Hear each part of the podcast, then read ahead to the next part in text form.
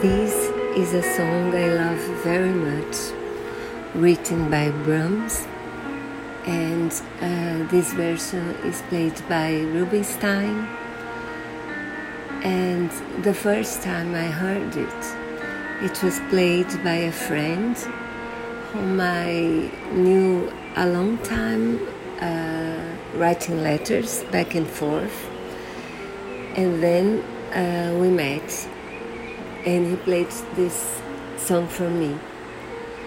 And I've been in love with it uh, since then.